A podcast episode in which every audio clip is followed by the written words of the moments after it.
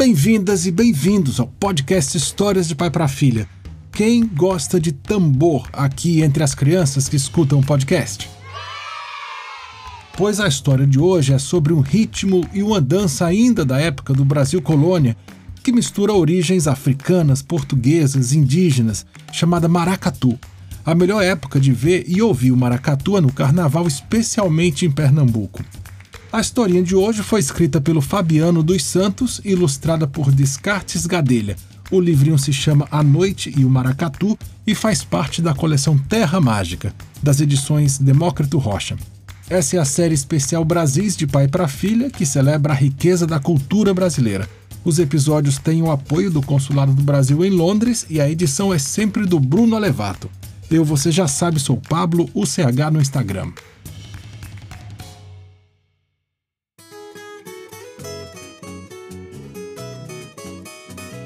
Era uma vez uma noite. A noite tinha já recolhido as sombras dos homens e o mundo todo já dormia. Quando pensava que o silêncio já tomava conta de tudo, a noite ouvia um som muito distante e ficou curiosa. A noite pensou que o som fosse o choro de alguma criança mas parecia também um velho catavento remoendo águas passadas. Ou seriam gatos revirando latas atrás de peixes? Depois, uma frestinha de luz faiscou ao longe, acendendo e apagando, acendendo e apagando. Só pode ser uma estrela, pensou a noite.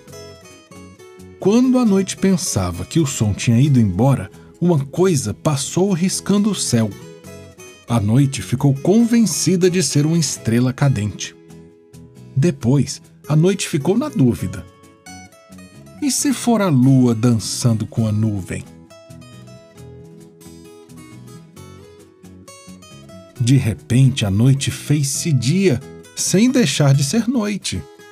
Como pode ser isso? Perguntou intrigada. Vai ver que é um relâmpago. A noite ficava ainda mais curiosa. O som fazia agora um estranho chiado. Será o chiado da cauda de algum cometa? perguntou. Então veio um baque. Bum! A noite tremeu. Pensou que um meteoro havia caído na Terra.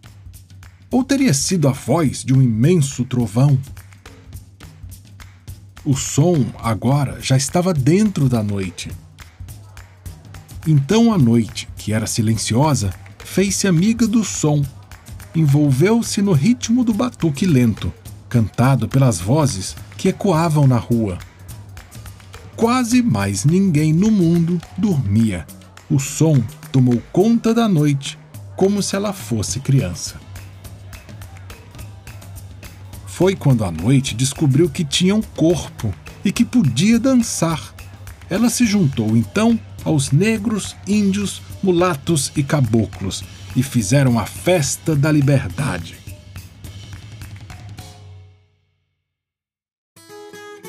Eu li para vocês A Noite e o Maracatu, de Fabiano dos Santos, ilustrações Descartes Cadelha, publicado pelas edições Demócrito Rocha.